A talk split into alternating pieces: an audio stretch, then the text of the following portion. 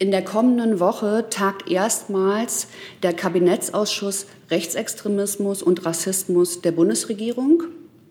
Die Angehörigen der Todesopfer antisemitischer, rassistischer und rechter Gewalt, die Tausende direkt und indirekt Betroffenen der Angriffe der vergangenen Jahre erwarten statt Sonntagsreden und Versprechungen umfassende Strafverfolgung, transparente Aufklärung und materielle Unterstützung.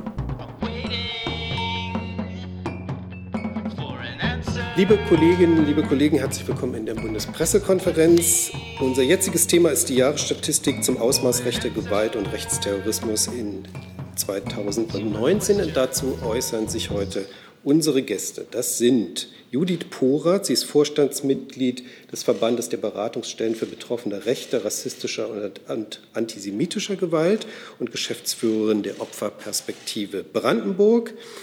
Ähm, Professor Gidon Botsch, er ist, äh, hat da rechts Platz genommen. Er ist Leiter der Emil Julius Gumbel Forschungsstelle Antisemitismus und Rechtsextremismus am Moses Mendelssohn Zentrum in Potsdam. Auch an Sie ein herzliches Willkommen. Und ganz außen hat Platz genommen Nevros Duman. Sie ist Traumpädagogin und Sprecherin der Initiative 19. Februar aus Hanau. Auch an Sie ein herzliches Willkommen. Und da die Bundespressekonferenz ähm, teilweise live übertragen wird, zumindest gestreamt wird. Hier der Hinweis, die Bundespressekonferenz ist keine Institution äh, des Bundes oder der Bundesregierung, sondern ein Verein von Journalisten. Unsere Aufgabe ist es, Pressekonferenzen zu veranstalten, um unsere Mitgliedschaft, also Journalisten, besser informieren zu können ähm, und damit unsere Mitglieder dann wiederum die Öffentlichkeit besser informieren können. Dies als Vorbemerkung. Ähm, der Stream des Senders Phoenix äh, wird begleitet von Gebärdendolmetschern. An dieser Stelle ein herzliches Dank, herzlichen Dank für die Arbeit. Hey, liebe UnterstützerInnen, hier ist Thilo. Es gibt was Neues. Wir haben eine neue Bankverbindung. Wie ihr wisst, gibt es Junge Naiv ja nur dank eurer finanziellen Unterstützung. Wir sind nicht kommerziell, wir machen keine Werbung. Wenn ihr uns also per Überweisung entweder einmalig oder jeden Monat per Dauerauftrag Geld zukommen lasst, ist es super wichtig, dass ihr ab sofort unsere neuen Kontodaten nutzt. Diese findet ihr in der Beschreibung. In Sachen PayPal hat sich nichts geändert. Also, danke vorab und jetzt geht's weiter. Dann beginnen wir mit Frau Porath. Bitte schön. Ja, vielen Dank. Ich äh, freue mich, Ihnen heute die Jahresbilanz zu rechter Gewalt 2019 des VBAGs vorstellen zu können. Die Daten beruhen auf inzwischen äh, den Angaben von acht Bundesländern. Dazu gehören alle ostdeutschen Bundesländer sowie Berlin, Schleswig-Holstein und Nordrhein-Westfalen. Sie umfassen damit sozusagen die, etwa die Hälfte der Bevölkerung in der Bundesrepublik Deutschland. Es wurden im letzten Jahr 1347 rechte, rassistische oder antisemitisch motivierte Gewalttaten registriert.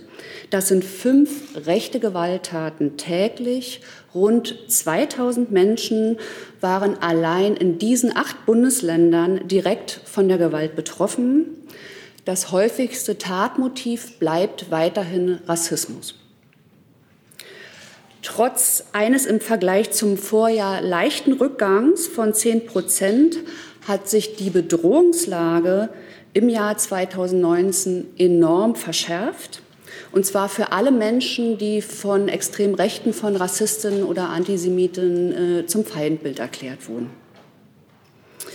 Auch die, die Qualität der äh, verübten Taten ist weiterhin besorgniserregend. Von den registrierten äh, Fällen sind alleine 80 Prozent Körperverletzungsdelikte. Zu diesen Delikten gehören auch zwei rechtsterroristische Anschläge mit drei Toten.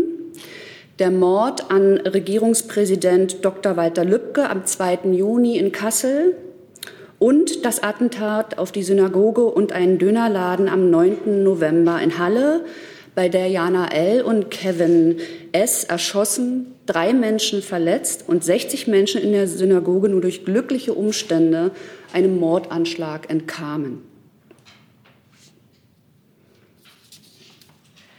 Besonders schwerwiegend ist aus unserer Sicht die Zunahme von Angriffen auf Kindern und insbesondere Jugendlichen um 14 Prozent Bei dieser aufgrund des Alters sehr vulnerablen Gruppe können Vorurteile beruhende Gewalt- und Ausgrenzungserfahrungen verheerende Auswirkungen auf die weitere Entwicklung haben. Zudem sind immer ganze Familiensysteme von den Folgen der Gewalt betroffen. Auffällig ist hier, die meisten Taten wurden aus rassistischen Motiven begangen. Ein Großteil bei einem Großteil der Taten waren die Angreiferinnen deutlich älter als die Opfer. Es handelt sich also nicht um häufig äh, postulierte Auseinandersetzungen zwischen Jugendgruppen, sondern um Attacken aufgrund rassistischer Zuschreibungen. Rechte Gewalttaten sind Botschaftstaten. Die Kugeln, die Rohrbomben, die Brandsätze treffen zwar einzelne Menschen und Institutionen, die dahinterstehende Botschaft der Ausgrenzung und des Vernichtungswillen richtet sich jedoch gegen alle Menschen, die zu Feindbildern der Täter gehören, die als anders oder politische Gegner markiert werden. Ich will das an einem Beispiel verdeutlichen. Kurz nach dem Mord von Walter Lübcke im Sommer 2019 wurde bekannt, dass ein extrem rechtes Netzwerk Nordkreuz unter anderem Feindeslisten führt für den Tag X. Vor allen Dingen unsere Kollegen in Mecklenburg-Vorpommern haben viele Menschen, die auf diesen Listen stehen, beraten. Alle diese Menschen haben eine Verbindung zwischen dem Mord von Walter Lübcke und ihrem Erscheinen auf Feindeslisten hergestellt. Sie fragen sich, wer schützt mich im Ernstfall?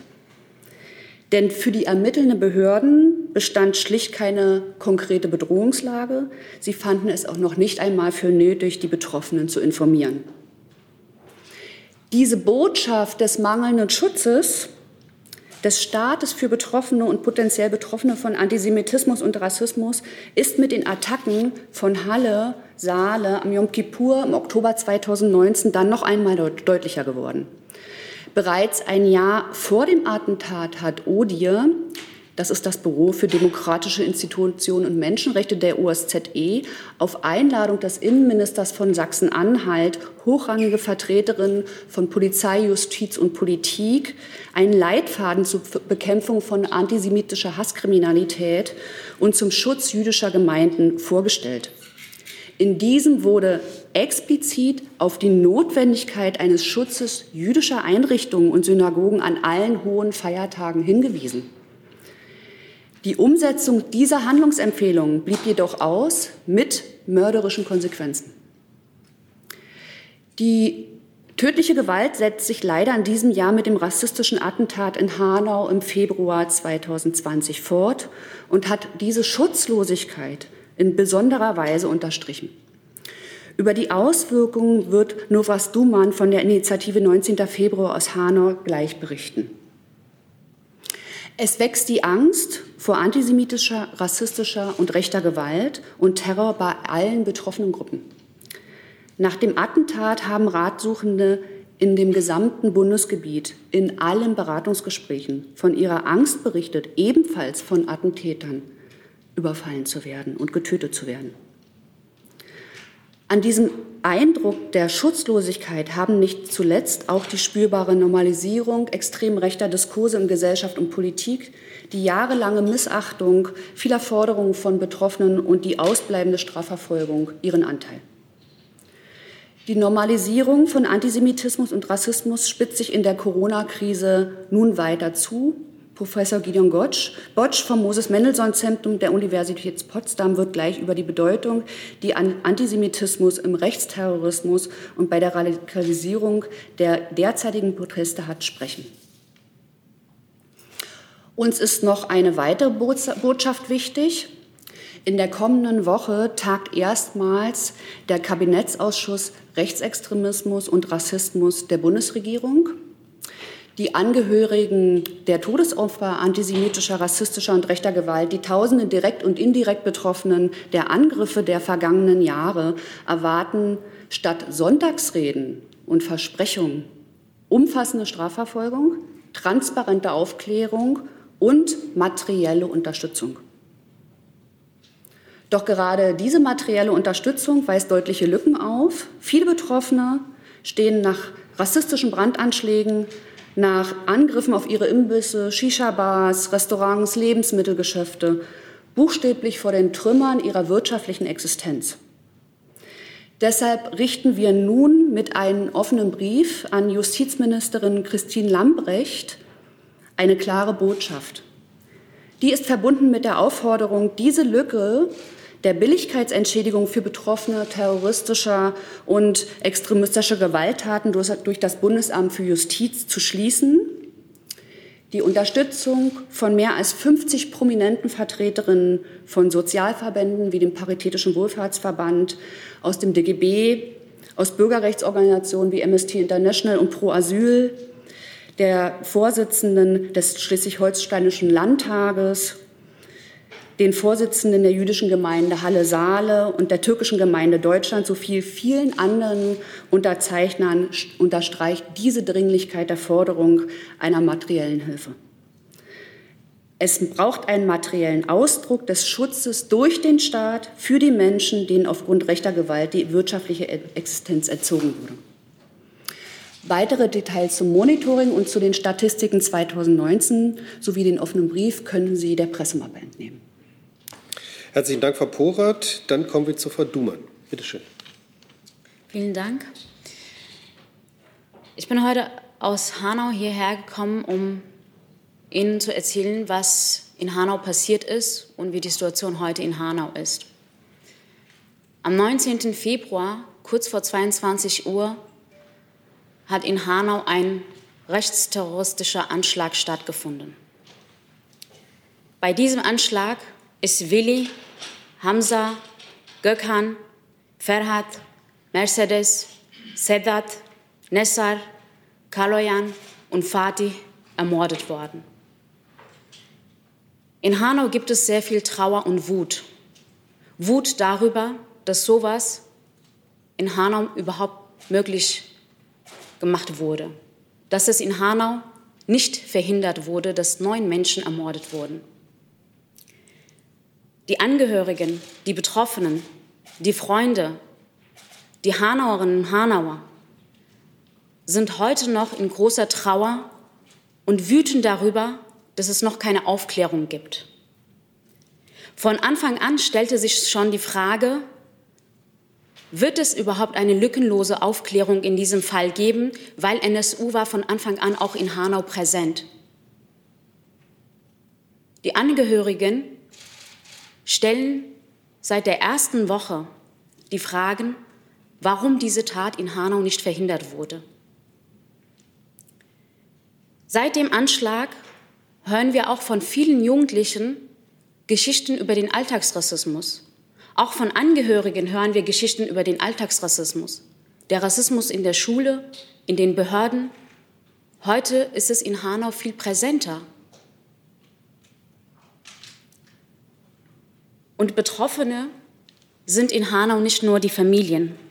Betroffene sind Freunde, Bekannte, aber auch das migrantische Leben in Hanau. Denn der Täter hat nicht nur neun Menschen ermordet, er hat symbolisch das migrantische Leben in Hanau und migrantische Orte angegriffen, so wie der NSU damals.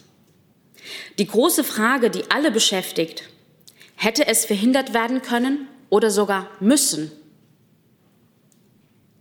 2018, im Mai 2018, fand ein Vorfall in Hanau-Kesselstadt statt. Kesselstadt ist eines der migrantischen Orten in Hanau, wo die, der zweite Anschlag stattgefunden hat, wo der Täter selbst gewohnt hat, wo viele ermordete Menschen gewohnt haben.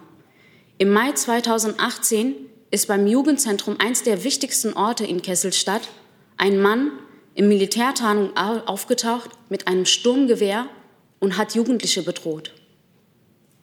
Die Jugendlichen haben daraufhin die Polizei alarmiert. Die kamen dann auch. Die kamen, haben nicht nach diesem Mann mit einem Sturmgewehr gesucht, sondern die Jugendlichen auseinandergenommen. Heute ist die Frage, was, wer war das im Mai 2018 und warum, hat die Poliz warum ist die Polizei dem nicht nachgegangen? Wir treffen uns heute in Hanau in einem Laden von der Initiative 19. Februar, täglich mit Angehörigen, mit Betroffenen, mit Menschen aus der Nachbarschaft, um einen Umgang damit zu finden, mit dem, was in Hanau passiert ist. Ein Umgang mit Trauer, ein Umgang mit Wut und gemeinsam sich darüber Gedanken zu machen, wie geht es weiter? Wo kriegen wir Antworten auf die Fragen? Wir haben immer wieder gesagt, die Schüsse kamen nicht aus dem Nichts. Einerseits die lange Geschichte des rechten Terrors und Hessen als eines der Zentren. Andererseits die neue Konjunktur von Rassismus, der Nährboden für neue Angriffe. Und heute ist es klar, es ist nicht mehr der Bomberjacke oder Kameradschaft, sondern bewaffneter Wutbürger und die überall existieren. Rassismus ist nicht nur am Rand, sondern in der Mitte und in den Institutionen. Wir erinnern uns ständig daran, dass der Bundesinnenminister Seehofer im Sommer 2018 Migration ist die Mutter aller Probleme genannt hat. Und der Seehofer hat damit mich gemeint, hat damit halb Hanau gemeint und Millionen Menschen in diesem Land. Und dafür hat er sich bis heute nicht einmal entschuldigt. Das Problem lässt sich nicht nach draußen verlagern. Institu institutioneller Rassismus, Ver Vertuschung in Ermittlungen zu NSU, Rassismus und rechte Netzwerke in Polizei und Bundeswehr sind heute Realitäten in diesem Land und müssen klar bekämpft werden. Wir haben auch in Hanau viele Sonntagsreden gehört. Es war auch wichtig, dass die Politikerinnen da hingekommen sind und Anteil genommen haben. Es geht aber nicht nur um Reden, sondern um Konsequenzen. In Hanau können wir das heute nicht spüren. Im Gegenteil. Kesselstadt ist heute allen ein Begriff. Ein Ort, in dem ein Anschlag stattgefunden, das zweite Anschlag stattgefunden hat, wo sechs Menschen ermordet wurden und in der das Jugendzentrum ist, wo viele der Jugendlichen auch von den Ermordeten sich immer wieder getroffen haben. Durch die Pandemie musste das Jutz auch zumachen. Und die Jugendlichen haben keinen anderen Ort, wo sie sich treffen können, wo sie die Trauer verarbeiten können.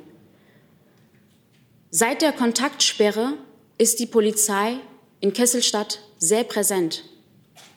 Und zwar mit Schikanen und mit Kontrollen bei den Jugendlichen. Was bei den Jugendlichen ankommt in Kesselstadt, die Polizei hat an diesen Tat nicht verhindert. Die Polizei ist heute so präsent wie noch nie zuvor, aber präsent, indem sie uns schikanieren, indem sie uns Strafen äh, geben und indem sie uns auch, auch noch rassistisch beteiligen nach so einem Tat. Was heute passieren muss, was wir fordern, aus Hanau. Es darf nicht vergessen werden, es darf nie wieder passieren, wie eine Mutter direkt nach dem Anschlag in einen Brief verfasst hat und an die Bundeskanzlerin gegeben hat. Es darf nie wieder passieren. Es müssen Konsequenzen gezogen werden, auch in den Institutionen.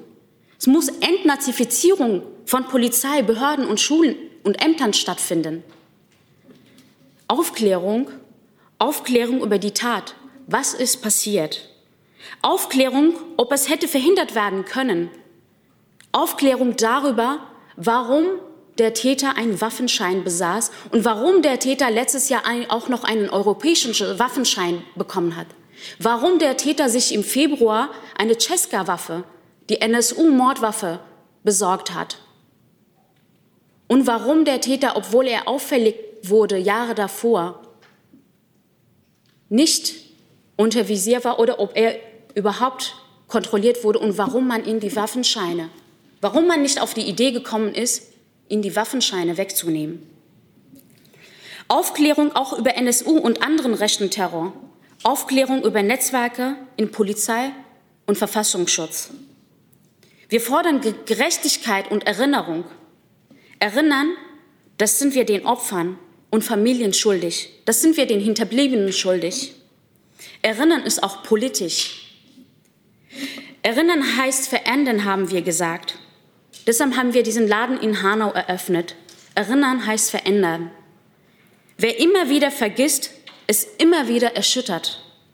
Die Erinnerung muss immer bleiben, denn sie erinnert uns auch daran, dass es möglich war. Gerechtigkeit für die Familien, kein Nachteil in ihrem Leben, nicht nur kurze Gelder, sondern sicherstellen, dass keine Angehörigen nicht auch noch es beruflich oder finanziell schwerer haben. Gerechtigkeit für alle Opfer von rechter Gewalt, von Rassismus und Antisemitismus.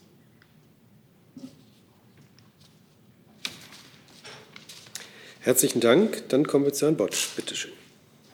Ja, ähm, ich bin gebeten worden, in, im Rahmen dieser Pressekonferenz äh, aus politikwissenschaftlicher Sicht ein paar Worte zur aktuellen Bedrohungslage durch rechtsextremen Antisemitismus und Rechtsterrorismus ähm, zu sagen. Mhm. Hierzu ist zunächst festzustellen, rechtsextremer Antisemitismus ist immer noch zentraler Bestandteil des Phänomens Antisemitismus. Und so wichtig es ist, andere Erscheinungsformen zu beachten, zu dokumentieren und zu bekämpfen, darf das nicht dazu führen, rechtsextremen Antisemitismus auch und gerade in seiner gewaltförmigen Ausprägung zu unterschätzen oder gar zu bagatellisieren. Davor waren wir seit Jahren und wir mussten uns leider durch den Anschlag in Halle an Yom Kippur vergangenes Jahr bestätigt sehen. Auch die RIAS-Zahlen, also die Zahlen der Recherche- und Informationsstellen Antisemitismus für 2019 unterstreichen diesen Befund. In allen äh, Ländern, in denen, RIAS, äh, in denen es RIAS-Stellen gibt, ähm, finden wir den rechtsextremen Antisemitismus als größte Einzelgruppe in dem Gesamtphänomen. Das gilt in Ost- wie in Westdeutschland. Es gilt im Süden wie in Bayern, im Norden in Schleswig-Holstein. Und es gilt in urbanen Ballungszentren wie Berlin, wie auch in einem Flächenland wie Brandenburg. Das sind die vier RIAS-Recherchestellen, die bereits ihre Arbeit aufgenommen haben. Antisemitismus kann ein entscheidender Trigger für terroristische Radikalisierung sein. Und nebenbei bemerkt gilt das auch für den Islamismus. Im Rechtsterrorismus ist es der entscheidende Trigger. Dies hat Halle bewiesen, aber es lässt sich auch bereits am nationalsozialistischen Untergrund NSU zeigen. Es handelt sich dabei um eine vermeintliche Selbstermächtigung der Täter gegen eine behauptete große weltweite Verschwörung. Das gilt weiterhin, und zwar für die meisten jüngeren rechtsterroristischen Taten weltweit, auch wenn sie nicht direkt gegen Jüdinnen und Juden gerichtet waren. Das geht von Anders Breivik in Norwegen bis zu Brandon Tarrant in Neuseeland und zu den Morden in Hanau, über, den Frau Duman gerade bericht, über die Frau Duman gerade berichtet hat. Dabei ist das wichtigste Motiv der, My der Mythos eines Volksmordes, eines äh, gezielten Planes zur, ähm, zum, äh, zum, äh, zur Ermordung des Deutschen oder eines anderen ähm, als weiß vorgestellten Volkes. Seit einigen Jahren wird dafür durch, unter anderem durch Teile der Partei Alternative für Deutschland, AfD, und das ihr nahestehende Institut für Staatspolitik bzw. den Verlag Antaios die Bezeichnung großer Austausch gewählt für dieses Motiv vom angeblichen, von der angeblichen Verschwörung zu einem Volksmord.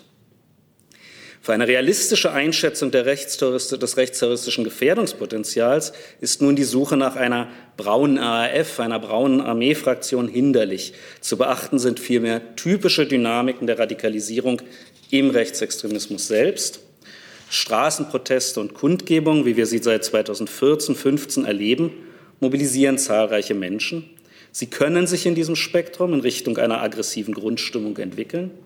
Drohung, Aggression und auch Gewalttaten am Rande der Proteste nehmen dann zu. Und besonders riskant wird die Zeit des Abflauens einer solchen Bewegung, in der sich dann militante Kerne oder auch Einzelpersonen weiter aufheizen, gewissermaßen mehr wollen.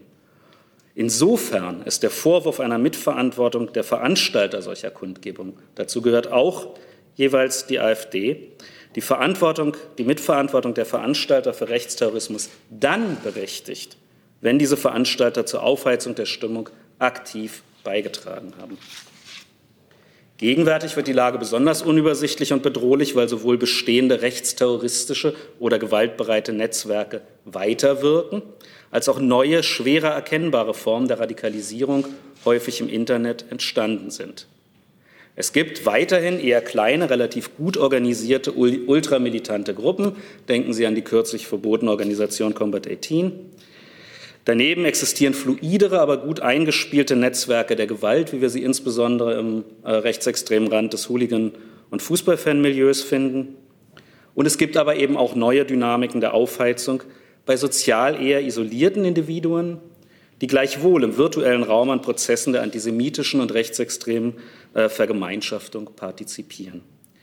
Dass von allen diesen Formen große Risiken ausgehen, zeigt die Bandbreite der jüngsten Taten im vergangenen Jahr in Deutschland, vom Mord an Walter Lübcke vor knapp einem Jahr, mutmaßlich durch einen langjährigen organisierten Neonazi, bis zum geplanten Massaker an den äh, Besuchern der Synagoge in Halle und zum ausgeführten Massaker in Hanau, Hanau, wo derzeit in beiden Fällen von einzeln handelnden Tätern auszugehen ist. Bei einigen Protesten der letzten Wochen, ich betone hier ausdrücklich bei einigen Protesten gegen die Infektionsschutzmaßnahmen der letzten Wochen, tritt bei aller Unterschiedlichkeit der Teilnehmenden der dauernd latent vorhandene Antisemitismus hinter dem Verschwörungsdenken nun offen zutage. Die vermeintliche Widerstandsbewegung häutet sich. Die Mobilisierungswirkung geht zwar weit über das rechtsextreme Basismilieu hinaus, doch ist die äußerste Rechte, einschließlich der AfD, ein wichtiger Akteur und teilweise Motor dieser Bewegung. Die sehr rasante Dynamik der Aufheizung hat in gerade einmal drei Wochen von Regelverletzungen über aggressives Verhalten und Drohung bis zu ersten Gewalttaten und dem verbreiteten Aufruf für einen Tag X geführt. Dies lässt neue rechtsterroristische Radikalisierungsschübe möglich werden und befürchten. Und daher gibt es aus meiner Sicht keinerlei Anlass zur Entwarnung. Herzlichen Dank. Dann kommen wir zu Fragen.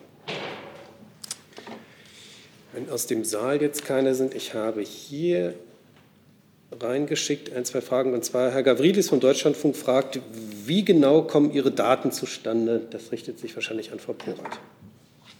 Also ich hatte ja schon gesagt, die Datenbasis liefern inzwischen äh, acht Mitgliedsorganisationen, also Mitgliedsorganisationen in acht Bundesländern. Äh, Sie sehen auf dem Datenblatt, wer dazugehört, alle ostdeutschen Bundesländer, Schleswig-Holstein und äh, Nordrhein-Westfalen und Berlin kommen noch dazu. Äh, und die, äh, das sind die Opferberatungsstellen, die diese Daten erheben in den jeweiligen Bundesländern. Wir äh, recherchieren täglich Zeitungsmeldungen Rückmeldungen durch, kriegen Informationen von Kooperationspartnerinnen. Wir äh, ziehen die PMK-Rechtszahlen der Polizeibehörden mit ein. Also es ist ein Konglomerat aus relativ vielen verschiedenen Quellen, die wir zusammentragen und daraus die jährlichen Statistiken äh, dann erheben mit äh, nach ganz klaren Kriterien äh, der Aufnahme. Es sind Körperverletzungsdelikte, massive Formen von äh, Nötigungen und Bedrohungen Bedrohungen und auch massive Sachbeschädigungen nur. Und dieses Wort massiv ist äh, tatsächlich uns sehr wichtig, weil in der Regel wir eigentlich Kontakt haben müssen zu äh, den betroffenen Leuten, um abschätzen zu können, ob die Folgen der, der Bedrohungen und Nötigungen äh, tatsächlich gravierend sind. Und nur dann kommen diese Fälle in die Statistik rein. Das heißt, alle allgemeinen Sachbeschädigungen, alle Beleidigungen etc., solche Vorfälle, äh, äh, die wir natürlich auch in unseren Beratungsstellen mitberaten und begleiten, begleiten, äh, werden nicht in die Statistik mit aufgenommen. Die Zahlen, die Sie jetzt mitgebracht haben, finden die Kollegen auf der Homepage. Die finden Sie auf der Homepage, genau. Die sind freigeschaltet, die sind Teil des ganzen Pressematerials. Genau. Ähm, dann, Herr Kollege, bitte.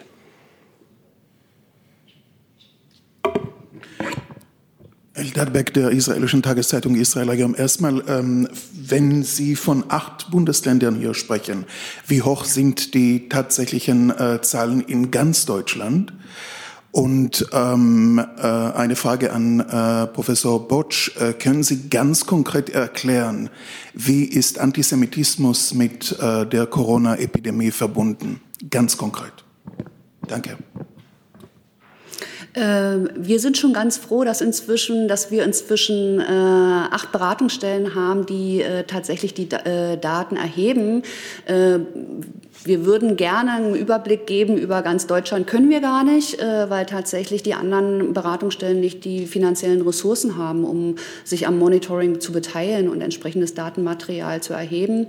Äh, wir können in den anderen Bundesländern äh, auf qualitative Berichte zurückgreifen. Die sind auch in dem Pressematerial auf der Internetseite zu finden. Das liefern die anderen Beratungsstellen vor dem Hintergrund, wer zu ihnen, wer beraten wird und ähm, wer Unterstützung in Anspruch nimmt. Wir müssen sonst tatsächlich bei den anderen Bundesländern auch auf die äh, Zahlen vom, äh, von den LKAs und von, äh, vom BKA äh, zurückgreifen. Da gibt es ja eine große, eine doch erhebliche Diskrepanz äh, zwischen den offiziellen Zahlen des äh, Bundeskriminalamtes und den von den zivilgesellschaftlich erhobenen äh, Daten.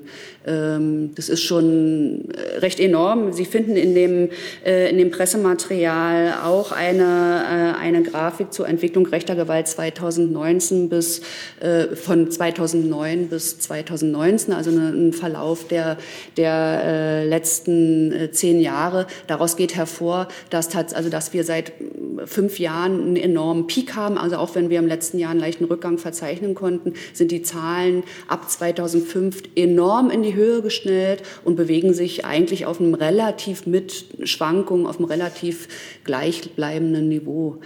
Einen Satz kann ich noch sagen. Es gibt, finde ich, woran man es deutlich machen kann, äh, dass die Zahlen sehr unterschiedlich sind. In Berlin äh, gab es im letzten Jahr eine Steigerungsrate von äh, rechten Gewalttaten, die wir registriert haben, von 26 Prozent.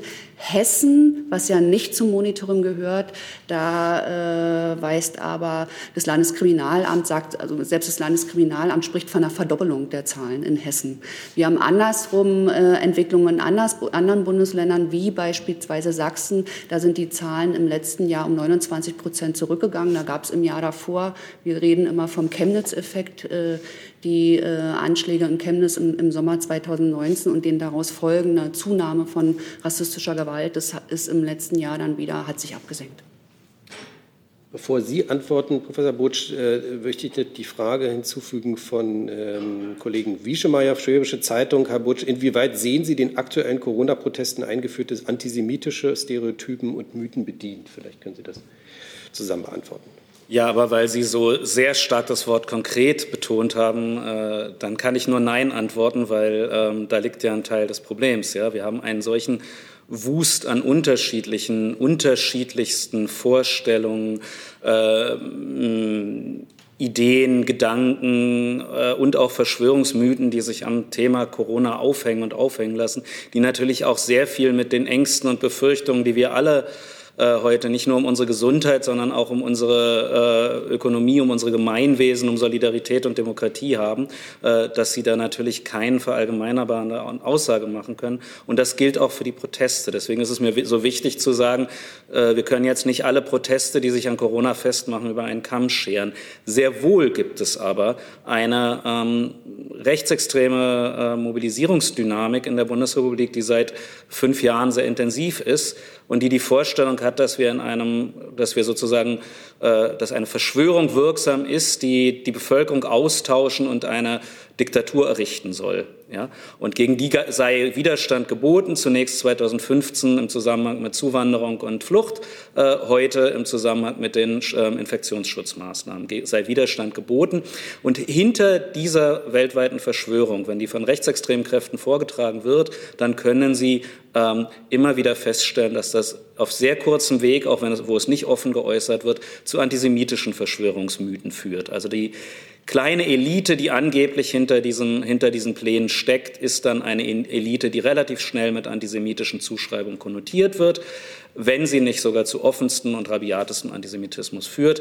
Ich könnte Ihnen das jetzt an Beispielen äh, explizieren, wie zum Beispiel Bewegungen äh, oder Teile dieser Mobilisierungsbewegung, die das bisher eher kontrolliert haben, antisemitische Ausfälle, äh, wie das jetzt offener zu Trage tritt. Wir beobachten zum Beispiel in Brandenburg die Kampagnen der, ähm, äh, des Vereins Zukunft Heimat, insbesondere in Cottbus, wir hatten schon in der Vergangenheit festgestellt, dass hier antisemitische Stereotype äh, latent mitschwingen. Äh, in den letzten Cottbusser Kundgebungen gegen die Infektionsschutzmaßnahmen ähm, in den letzten Wochen sind die dann relativ offen zu Trage getreten, wenn also von den Plänen der Rothschilds die Rede ist oder von einer kleinen Elite, die seit Jahrtausenden gewöhnt ist, uns zu belügen und äh, zu kontrollieren. Das wären so Beispiele. Aber wie gesagt, scheren Sie bitte nicht alles über einen Kamm. Viele der Protestaktionen, die in der Gegenwart stattfinden, richten sich gegen sehr sektorale, konkrete Maßnahmen, machen aufmerksam auf Regelungslücken ähm, und äh, ungerechte Auswirkungen der Corona-Schutzmaßnahmen, sind sehr berechtigt. Und das Grundanliegen, ähm, Demokratie, Menschenrechte und Grundfreiheiten zu verteidigen äh, ähm, und auf sie zu achten, das ist ja nicht verkehrt. Ja? Ähm, wir müssen nur sehen, ein Motor dieser Bewegung, die daraus eine große Verschwörung macht, die daraus einen, sozusagen einen Plan, uns die Freiheit zu nehmen macht, der Motor dieser Bewegung ist sehr deutlich rechtsextrem äh, zu benennen. Direkt dazu, Herr Tofiknir. Oliver Tofiknir vom arabischen Nachrichtensender Al Jazeera. Meine Frage geht an alle drei Personen. Äh, tut die Bundesregierung genug bei der Bekämpfung der rechten Gewalt? Und wenn nicht, was für konkrete Erwartungen haben Sie an, der, an die Bundesregierung, was eine effektive Bekämpfung dieser Gewalt betrifft? Mann. Ähm, ja, ich hatte ja vorhin in meinen Ausführungen schon darauf hingewiesen, dass wir uns heute mit einem äh, sehr konkreten Anliegen an Bundesjustizministerin Lambrecht äh, wenden und äh, auch an den Kabinettsausschuss äh, Rechtsextremismus und Rassismus, der in, in, der nächsten Woche tagt. Und äh, es sind ja in den letzten Jahren immer wieder äh, Forderungen von Betroffenen, von äh, betroffenen Verbänden, aber auch von Aktivistinnen erhoben worden, die äh, von einer konsequenten Strafverfolgung äh, gehen bis hin zu konkreten Unterstützungsmaßnahmen. Und wir wollen heute ganz besonders darauf aufmerksam machen, auf die ähm, äh, Zerstörung der wirtschaftlichen Existenz von sehr, sehr vielen Betroffenen äh, rechter, rassistischer und antisemitischer Attacken und äh, Taten. Da gibt es, also es gibt einen Härtefallfonds der Bundesregierung, der ist angesiedelt beim Bundesamt für Justiz. Da können Opfer terroristischer und extremistischer Gewalttaten ähm, Härteleistungen beantragen, äh, Entschädigungsleistungen beantragen. Da explizit sind da äh, ähm, Leistungen aufgrund wirtschaftlicher Schäden und aufgrund von Sachschäden bisher ausgeschlossen. Dieser Ausschluss, der muss endlich aufgehoben werden. Wir fordern ganz, ganz dringend, dass auch genau diese betroffenen Gruppen äh, unterstützt würden, weil natürlich diese Taten letztendlich äh, eine gesellschaftspolitische Dimension haben und äh, die, die Betroffenen damit nicht dann noch mit den Folgen allein gelassen äh, werden dürfen, sondern die Gesamtgesellschaft gemeinsam auch äh, versuchen muss, diese Folgen mit zu äh, ähm, bekämpfen oder denen entgegenzutreten und dafür braucht es äh, so einen konkreten Schutz. Möchte jemand noch ergänzen? Ja, ich glaube, die Forderung, ähm, die ich vorhin aufgestellt habe an die ähm, Bundesregierung und auch an die hessische Landesregierung, ähm, die Aufklärung über alle rechte ähm, Morde und über NSU und dass die ähm, NSU-Akten in Hessen freigegeben werden. Weil wenn wir wirklich aufklären wollen, dann müssen wir mit dem anfangen, was in den letzten 10, 20, 30 Jahren auch passiert ist. Das müssen wir äh, offenlegen, das müssen wir aufklären, um in der Zukunft die äh, rechte Netzwerke und Terroranschläge verhindern zu können, braucht es dazu eine Aufklärung der Vergangenheit. Und was wir äh, äh, fordern von der Bundesregierung ist ganz konkretes Handeln bedeutet, dass die Lippenbekenntnisse zu ganz konkreten Handel im Alltag werden müssen. Das bedeutet, dass von Institutionen bis zum Alltag, bis zu Schulen, dass ein Antirassismusprogramm eingeführt werden muss, weil der Rassismus, das nur auf die AfD und Nazi-Gruppen zu verschieben, damit macht man das, damit redet man das Problem klein. Das, und das Problem ist ein gesamtgesellschaftliches, politisches Problem, was überall ganz konkret bekämpft werden muss. Und dafür braucht die Bundesregierung ein Antirassismusprogramm von Schulen bis zu den Sicherheitsbehörden. Und den Betroffenen muss es auch zugehört werden. Die Menschen in diesem Land, die seit Jahren durch eine migrationsfeindliche Politik äh, und Hetze die ganze Zeit in der äh, Öffentlichkeit gemacht wird, damit muss aufgehört werden und die Menschen müssen ernst genommen werden. Plus man muss Menschen, die eine Migrationsgeschichte haben in diesem Land, ernst nehmen und denen das Gefühl wiedergeben, dass sie oder dafür was tun, dass wir uns wieder in diesem Land sicher fühlen. Denn Millionen Menschen fühlen sich gerade nicht sicher. Herr Professor.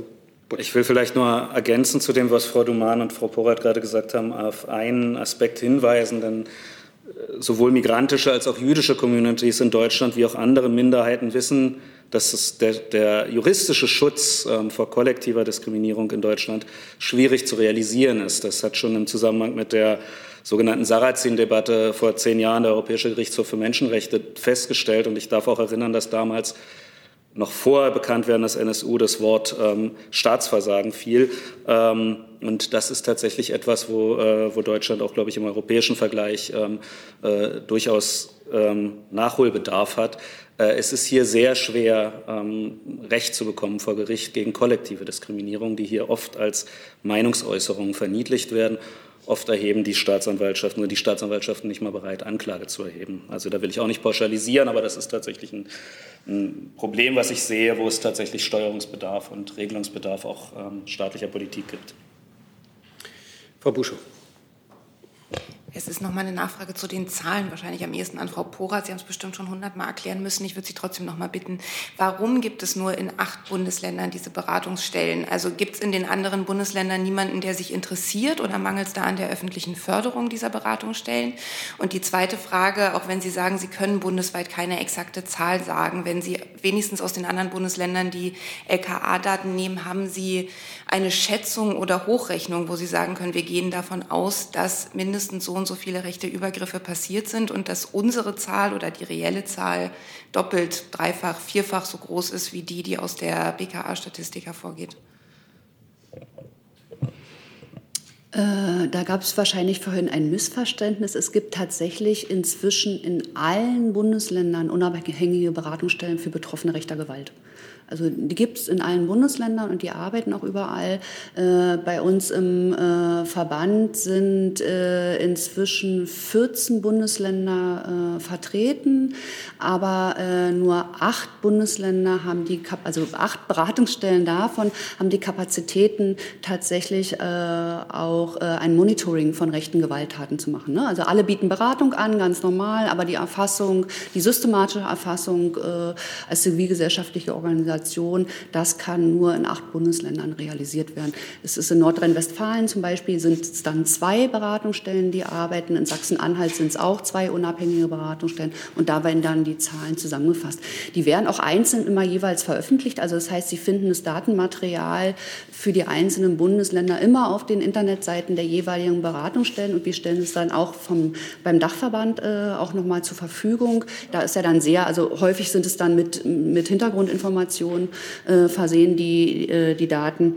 Grundsätzlich, also ähm, wir gehen gerade davon aus, dass es bundesweit einen leichten Rückgang von rechter Gewalt im letzten Jahr gab. Aber ich, also ein leichter. Aber das, was tatsächlich ist, hatte ich vorhin ja auch versucht, so ein bisschen rauszuarbeiten. Das, was uns sehr wichtig ist zu sagen oder zu betonen, das ist eben unsere Erfahrung aus der, äh, aus der Ar äh, Beratungsarbeit. Rechte Gewalt stellt sich in der Realität aber für die Betroffenen und für alle potenziell Betroffenen gerade völlig anders dar. Also es ist eine statistische Zahl, ein leichter Rückgang. Für die Betroffenen hat sich die Bedrohungslage im letzten Jahr enorm verschärft, enorm verschärft.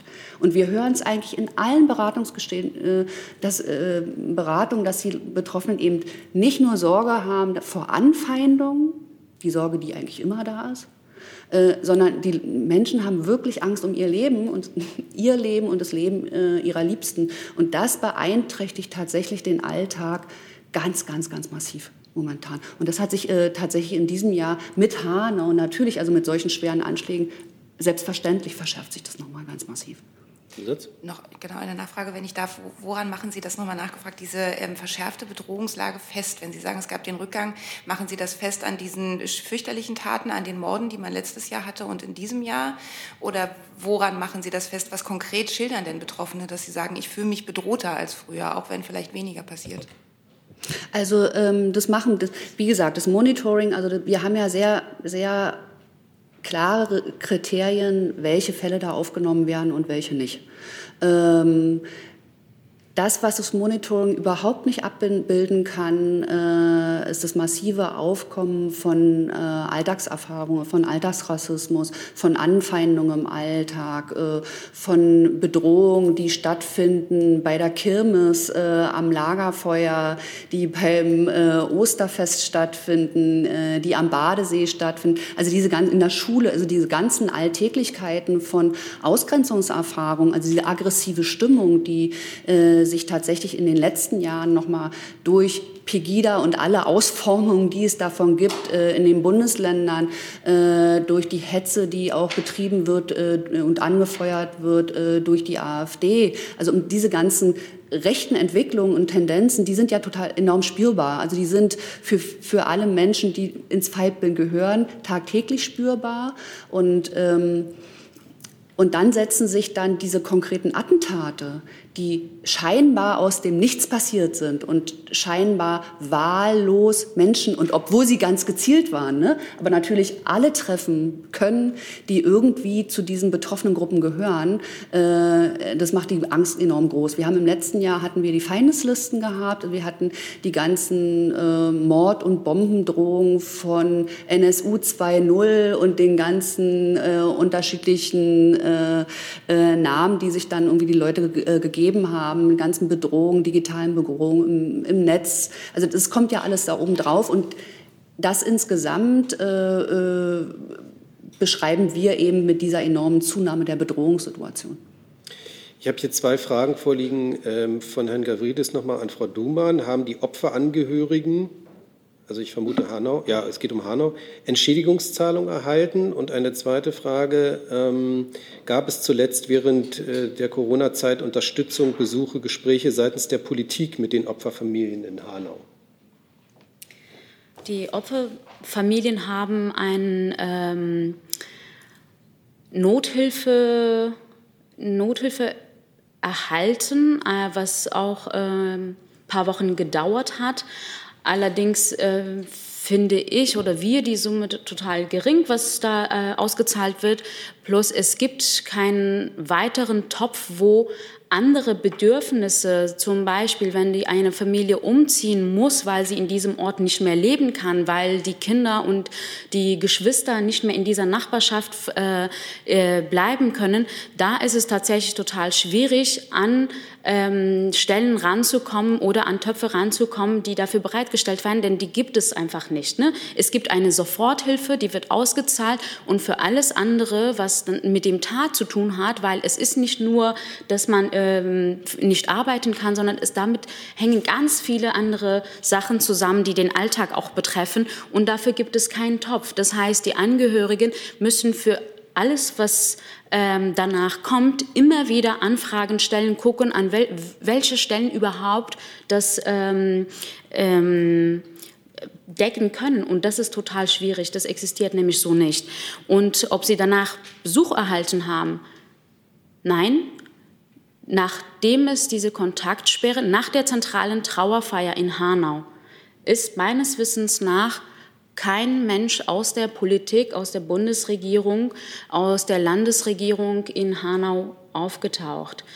Es hat direkt, es, die Kontaktsperre war ähm, nach dem Anschlag wie eine zweite Katastrophe in Hanau, weil es hat nicht nur dafür gesorgt, dass die Politik und die Presse nach der zentralen Trauerfeier weg war, sondern dass die wichtigen Orte, die zentralen Orte, die die Orte des Zusammenkommens und des Trauerverarbeitung waren, äh, auch schließen mussten. Das Jugendzentrum und andere äh, Orte, die therapeutische Unterstützung angeboten haben, mussten alle schließen. Und da gab es in Hanau kein Plan B. Die Pandemie ist gekommen, die Kontaktsperre ist gekommen. Statt sich einen Plan B zu machen, wie können wir die Traumatisierten, die Angehörigen, die Betroffenen in den Nachbarschaften unterstützen, wie können wir Orte schaffen, wo was trotzdem Unterstützung stattfinden kann, das Zusammenkommen stattfinden kann, entsprechend der Regeln, die natürlich, ähm, hat nicht stattgefunden. Herr Wieschemeyer fragt äh, und hat das aber jetzt nicht an eine Person gerichtet. Vielleicht können Sie schauen, wer es beantwortet. Der AfD-Politiker Gauland sieht im Hanau, äh, im Täter von Hanau einen geisteskranken Amokläufer und keinen rechtsextremen Terroristen. Wie bewerten Sie diese Aussage? Ich weiß nicht wer. Da kann ich nur sagen, so wie geisteskrank der Gauland und andere Neonazis in der AfD, wie der Kalbitz, der im November 2019 nach Hanau gekommen ist und seine rassistische Hetze gegen Migrantinnen äh, in einer Kirche, in der von der Stadt zur Verfügung gestellten Kirchenräume gemacht hat, das weisen wir zurück und man kann auch nur von Rassisten erwarten, dass sie sowas sagen.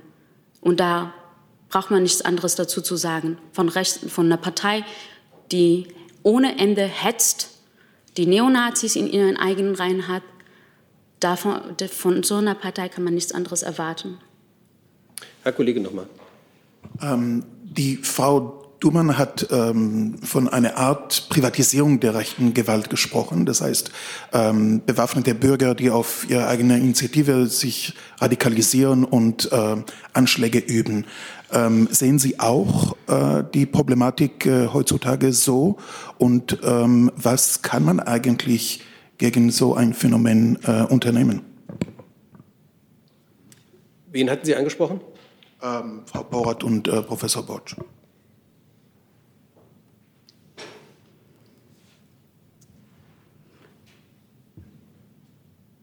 Ich finde die gar nicht so einfach zu beantworten, die Frage. ähm, also ähm, wir haben, äh, es gibt äh, Rechte Gewalt stellt sich ja sehr, sehr unterschiedlich dar. Ne? Also wenn man jetzt äh, sich die einzelnen Bundesländer äh, betrachtet, wir, äh, wir haben einzelne Täter, die, äh, die zuschlagen. Äh, wir haben äh, ganz systematisch geplante Taten. Wir hab, haben Zufallstaten. Wir haben äh, Taten, äh, wo ganze Gruppen losziehen.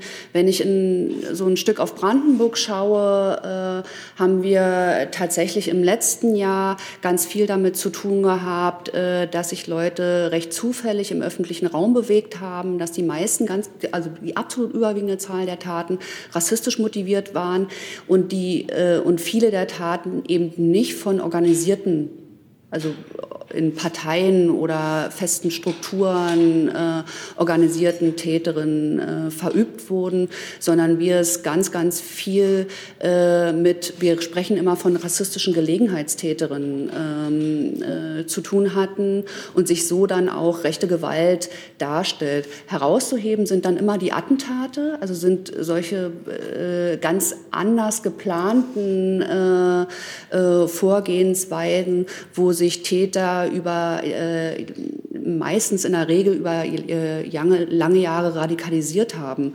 Äh, ob im Internet, in der, also in der virtuellen Welt radikalisiert haben auf entsprechenden Internetseiten oder in der realen Welt, indem sie äh, in Kameradschaften äh, unterwegs waren. Wenn man sich ähm, den äh, mutmaßlichen Täter äh, Stefan Ernst von dem Mord von Walter Lübcke anschaut, der hat in den letzten 30 Jahren immer wieder äh, Anschläge verübt und äh, Attentate verübt und jetzt final eben den Mord an Walter Lübcke. Ich finde es sehr schwierig, äh, äh da so eine einheitliche Schlussfolgerung äh, zu ziehen. Sie haben halt heute die ganze Bandbreite, das halte ich auch für das, ähm, für das Besorgniserregendste daran, ne? von spontanen Gelegenheitstaten, ähm, die aber natürlich ihre Objekte auch nicht zufällig finden, bis zu der hochorganisierten, ähm, bis zu den hochorganisierten Gewaltszenen, wenn Sie sich nochmal den Sommer, den Spätsommer 2018 ins Gedächtnis zurückrufen äh, und die ähm, Überfälle, die fast schon äh, ja fast schon stabsmäßig geplanten Überfälle ähm, auf Gastronomiebetriebe, unter anderem auf ein jüdisches Restaurant in Chemnitz. Ähm, das sind schon Dimensionen, ähm, wo Sie sehen, da handeln Leute, die sind sowas gewohnt. Ja. Das mag auch damit zusammenhängen, dass wir, äh, zusammenhängen, dass wir diesen starken Bezug zu einigen ähm, Randbereichen des Hooligan-Milieus haben, die sozusagen solche Aktionsweisen ähm, aus dem Katz-und-Maus-Spiel mit der Polizei oder mit den gegnerischen Fangruppen gewohnt sind. Mm, und da haben Sie wirklich die Bandbreite vom, von der Bürgerwehr, die sich spontan zusammenfindet, äh, bis zur Terrorzelle. Und was natürlich ein besonders besorgniserregendes ähm, Phänomen ist, sind diese, sind diese, ich sag mal, im Jugendzimmer stattfindenden ähm, Internetradikalisierung. Das sind keine Einzeltäter. Das ist ein, eine Fehleinschätzung zu sagen, das sind Einzeltäter, weil sie sich in ihrer Tatdynamik immer beziehen auf andere Taten.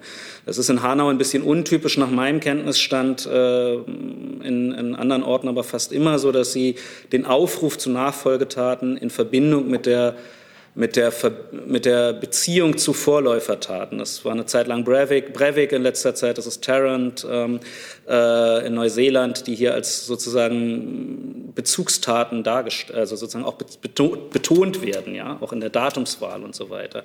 Und das sind natürlich Dinge, die aus sicherheitspolitischer Sicht sehr schwer zu erfassen sind. Dennoch, ähm, und das muss man immer noch mal wiederholen, die Objekte sind ja nicht zufällig. Ja, ich habe das mit der, mit der, ähm, mit der kollektiven Diskriminierung ja sehr ernst gemeint. Die Objekte sind nicht zufällig. Und wenn Sie wenn Sie sich noch mal vor Augen rufen, dass äh, nicht nur Andreas Kalbitz, äh, meines Wissens nicht in Hanau, aber im zeitlichen Umfeld äh, als AfD-Politiker Shisha-Bars zum sozusagen Feindobjekt ausgerufen hat, sondern dass sie auch eine mediale Berichterstattung oder eine fiktional wie, wie dokumentarisch immer wieder die Markierung der Shisha-Bar als kriminellen Ort, als gefährlichen Ort. Ja.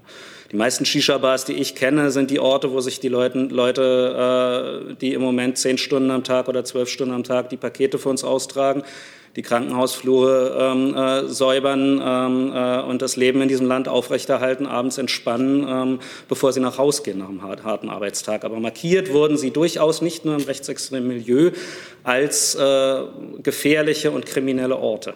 Ja. Wenn wir mal aufhören würden, uns an diesen, äh, an diesen Kollektivdiskriminierungen in der Form zu beteiligen, würden wir den Tätern äh, Zielobjekte aus der Hand nehmen. Selbst wenn der Hanau-Mörder äh,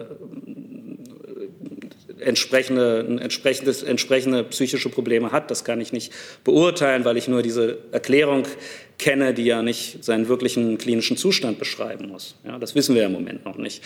Äh, selbst wenn das der Fall sein sollte, sind ähm, äh, ist ja doch auffallend, dass er zu diesem Zeitpunkt aktiv wird und dieses Zielobjekt auswählt, die Shisha-Bar. Das ist, fällt ja nicht vom Himmel. Und das, äh, da denke ich, da liegen die, da liegen die ähm, äh, Gefährdungspotenziale, wo man auch gegen solche Internetradikalisierung durchaus etwas tun kann, gesellschaftlich.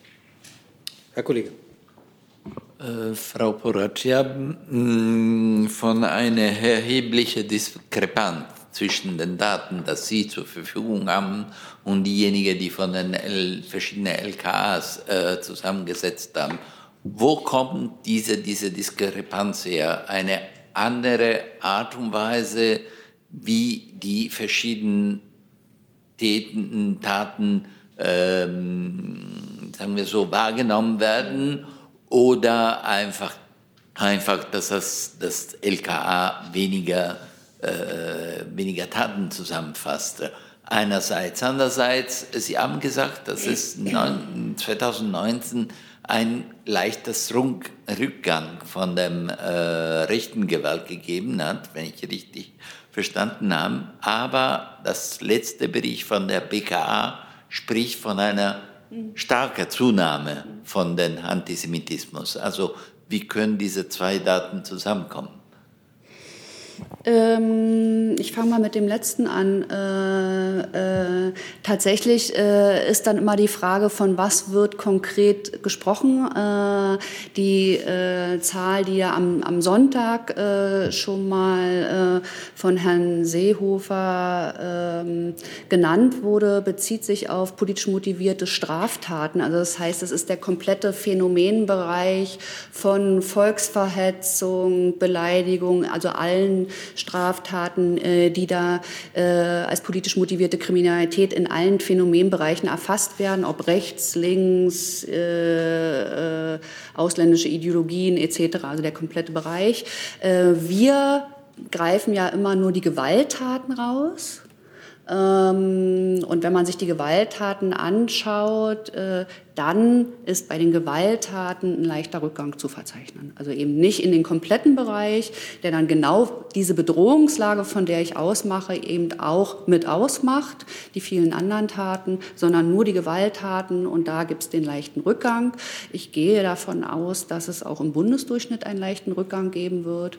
Ähm, wenn Sie sich die Grafik äh, anschauen, wir haben ja die Vergleichszahlen zu den ganzen letzten Jahren der Diskrepanz. Wir hatten in 2018 in den äh, Bundesländern, die wir ähm, erhoben haben, hatten wir 1495 Taten und die Zahl darunter, das sind 871 äh, Taten, die sind erfasst worden vom BKA, PMK Rechtsgewalttaten. Da sehen Sie die große Diskrepanz. Und die kommt zustande, das hat ganz unterschiedliche Ursachen. Äh, wir gehen immer so davon aus, dass rund 10 Prozent etwa äh, nicht angezeigte Fälle sind, von denen wir in unserer Beratung erfahren, aber die gar nicht, äh, die eben zum Dunkelfeld gehören bei der polizeilichen Erfassung, weil die da gar nicht registriert werden können. Ähm, es gibt ähm, aber natürlich auch beim Großteil der Fälle ganz einfach schlicht und ergreifend unterschiedliche Einschätzungen. Also äh, da gibt's aus, wir sprechen von einem Wahrnehmungsdefizit äh, in den Ermittlungsbehörden, wenn es um rechte, rassistische und antisemitische Gewalttaten gibt. Es gibt weiterhin dieses Wahrnehmungsdefizit und man kann ich, an, einem, an einem kleinen Beispiel äh, deutlich machen, wir reden heute viel über Hessen ähm, ähm, und zwar im Zuge der Ermittlungen der Generalbundesanwaltschaft gegen äh, Stefan Ernst ist äh, auch bekannt geworden, worden, äh, dass er 2018 einen Angriff mit einem Messer auf einen irakischen Mann verübt hatte. Dieser Fall taucht in gar keiner offiziellen Statistik auf.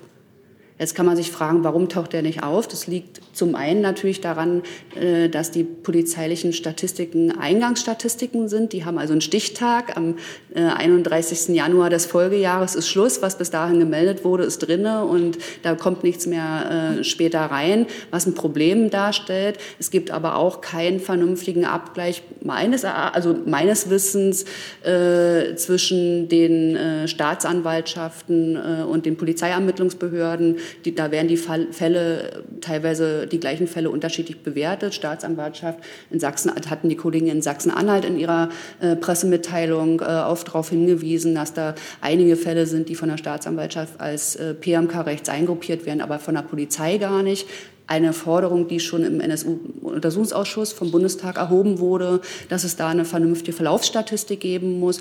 Aber wie gesagt, es gibt also auch ein ganz großer Teil an Fällen, äh, wo wir von einem Wahrnehmungsdefizit bei den Ermittlungsbehörden äh, sprechen und äh, einfach davon ausgehen, dass äh, die offiziellen Zahlen in keiner Weise ein realistisches Ausmaß von rechter Gewalt überhaupt nur widerspiegeln können.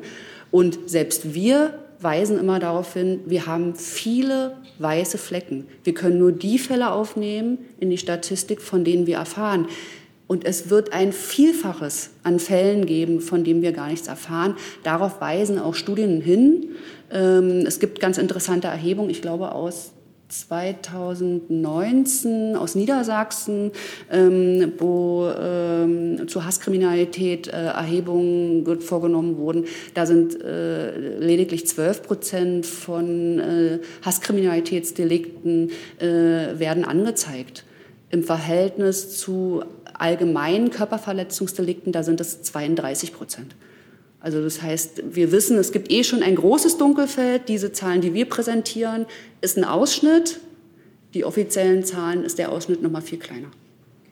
Wenn ich das kurz ergänzen darf, ähm, das, ähm, es hat auch was damit zu tun, glaube ich, dass die Betroffenen sich gar nicht äh, öfters mal trauen, zur Polizei zu gehen, weil, sie, weil die rassistischen Taten nicht als solches auch ähm, registriert oder wahrgenommen werden. Du hast von einer Wahrnehmungsdefizite gesprochen. Ich äh, oder wir sprechen von einem Rassismusproblem in den Behörden, dass rassistische Taten tatsächlich nicht als solches auch anerkannt werden und viele Betroffene sich dementsprechend gar nicht trauen, zu solchen Behörden auch zu gehen. Und da wir nicht genügend Beratungsstellen haben, wo Menschen hingehen können und also wo es Vertrauen besteht, hingehen können, darüber sprechen können, was passiert, da diese Angebote nicht existieren, bleibt es oft bei den Personen, bei den Betroffenen selbst, was passiert ist und kommt manchmal bei anderen Beratungsgesprächen, wo es um andere Sachen geht, äh, raus. Und da gibt es große Probleme. Ich, ich würde doch noch mal einen Satz sagen wollen. Ähm, du hast völlig recht und äh, da muss man dann vielleicht auch noch mal darauf hinweisen, ähm, wir bemängeln ja immer wieder äh, die äh, schleppende oder schlechte Strafverfolgung. Äh, in einigen Orten äh, in äh, Deutschland muss man von einer gefühlten Straflosigkeit für rechte Gewalttäter sprechen. Wir haben in Brandenburg haben wir davon lange Zeit geredet, zum Beispiel in Cottbus. Da werden Gerichtsverfahren verschleppt über viele Jahre. Und es ist für die Täter eine gefühlte Straflosigkeit und für die Opfer bedeutet es unglaubliche Frustration. Also sie können zum einen natürlich mit den Taten nicht abschließen und mit den Folgen der Taten und sie sind natürlich enorm frustriert, weil sie äh, äh, merken, dass äh, sich für eine Anzeigenstellung nicht dazu führt, dass die Täter adäquat bestraft werden. Und beim nächsten Vorfall überlegen sie sich sehr wohl, ob sie, ob sie überhaupt noch mal eine Anzeige stellen. Das erfahren wir viel in den Beratungsgesprächen und wir gehen auch davon aus, dass die Frustration bei vielen Leuten so groß ist, dass sie eben auch noch nicht mal mehr in die Beratungsstellen kommen, weil wir können sie ja dann letztendlich auch nicht 100, also wir können Ihnen nicht helfen bei der Durchsetzung Ihres Rechts, wenn letztendlich äh, es daran scheitert, dass die Gerichtsverfahren äh, nur schleppend stattfinden oder eben die politischen Motive äh, überhaupt nicht erkannt werden. Liebe Hörer, hier sind Thilo und Tyler. Jung und Naiv gibt es ja nur durch eure Unterstützung. Hier gibt es keine Werbung, höchstens für uns selbst. Aber wie ihr uns unterstützen könnt oder sogar Produzenten werdet, erfahrt ihr in der Podcast-Beschreibung. Zum Beispiel per PayPal oder Überweisung. Und jetzt geht's weiter. Dann habe ich die letzte Frage nochmal von Herrn Gavrilis, Deutschlandfunk. Wie groß ist der finanzielle, an Frau Porath, pardon, wie groß ist der finanzielle Bedarf für Beratungsstellen und kommt hier die Politik dem überhaupt nach, beziehungsweise sollte es mehr Geld geben? Ähm, ja, danke für die Frage. Ähm, die äh, Ausstattung der Beratungsstellen ist in den Bundesländern ausgesprochen unterschiedlich. Ich äh, möchte mal äh, als Beispiel die Situation der Kollegen in Bayern herausgreifen. Ein, ich würde mal sagen, doch im Verhältnis zu äh, der Bundesländer untereinander ausgesprochen reiches Bundesland. Äh, Bayern äh, ist nicht bereit, ein Pfennig an eigenen Landesmitteln in die Beratungsstelle, in die Beratung für Betroffene rechter, rassistischer und antisemitischer Gewalt zu investieren. Die äh, Beratungsstelle BUD, die es dort gibt, die arbeitet ausschließlich mit Geldern aus dem Bundesprogramm Demokratie leben. Äh, ich glaube, da ist gerade der, der Mindestanteil, der für Opferberatung äh, oder der Anteil der für Opferberatung zur Verfügung gestellt wird, sind äh, 1000, äh, 120.000 Euro im Jahr. Äh, das heißt, mit der Summe müssen dann auch die Kollegen auskommen in einem sehr, sehr großen Flächenland. Das bedeutet ich glaube, drei Personalstellen mit kleinen Stellenanteilen und dann Arbeit mit Honorarkräften. Natürlich haben wir die Forderung nach einer vernünftigen, angemessenen Ausstattung der, Berat, äh, der, der Opferberatungsstellen, weil nur dann können wir natürlich allen Betroffenen äh, auch ein angemessenes Beratungsangebot machen und sie in häufig einem mehrjährigen Prozess äh, äh der äh, Bearbeitung der äh, Angriffe begleiten. Meistens äh, geht es von einer Erstberatung direkt nach dem Angriff bis zum Abschluss des Gerichtsverfahrens. Natürlich mit mehreren Etappen, aber es sind häufig äh, langjährige Prozesse und ähm, das erfordert eine sinnvolle äh, finanzielle Ausstattung äh, der Beratungsstellen, aber auch äh, der äh, Anlaufstellen, die es wie äh, beispielsweise in Hanau jetzt gibt. Auch da braucht es eine vernünftige äh, Ausstattung und Förderung. Die Kollegen arbeiten bisher ehrenamtlich äh, und das ist, wir wissen, diese Arbeit wird über viele, viele Jahre notwendig sein. Die Überlebenden und Hinterbliebenen brauchen die gesellschaftliche Unterstützung und dafür muss einfach Geld da sein. Herzlichen Dank. Ich bedanke mich für Ihr Kommen und schließe die Pressekonferenz. Dankeschön.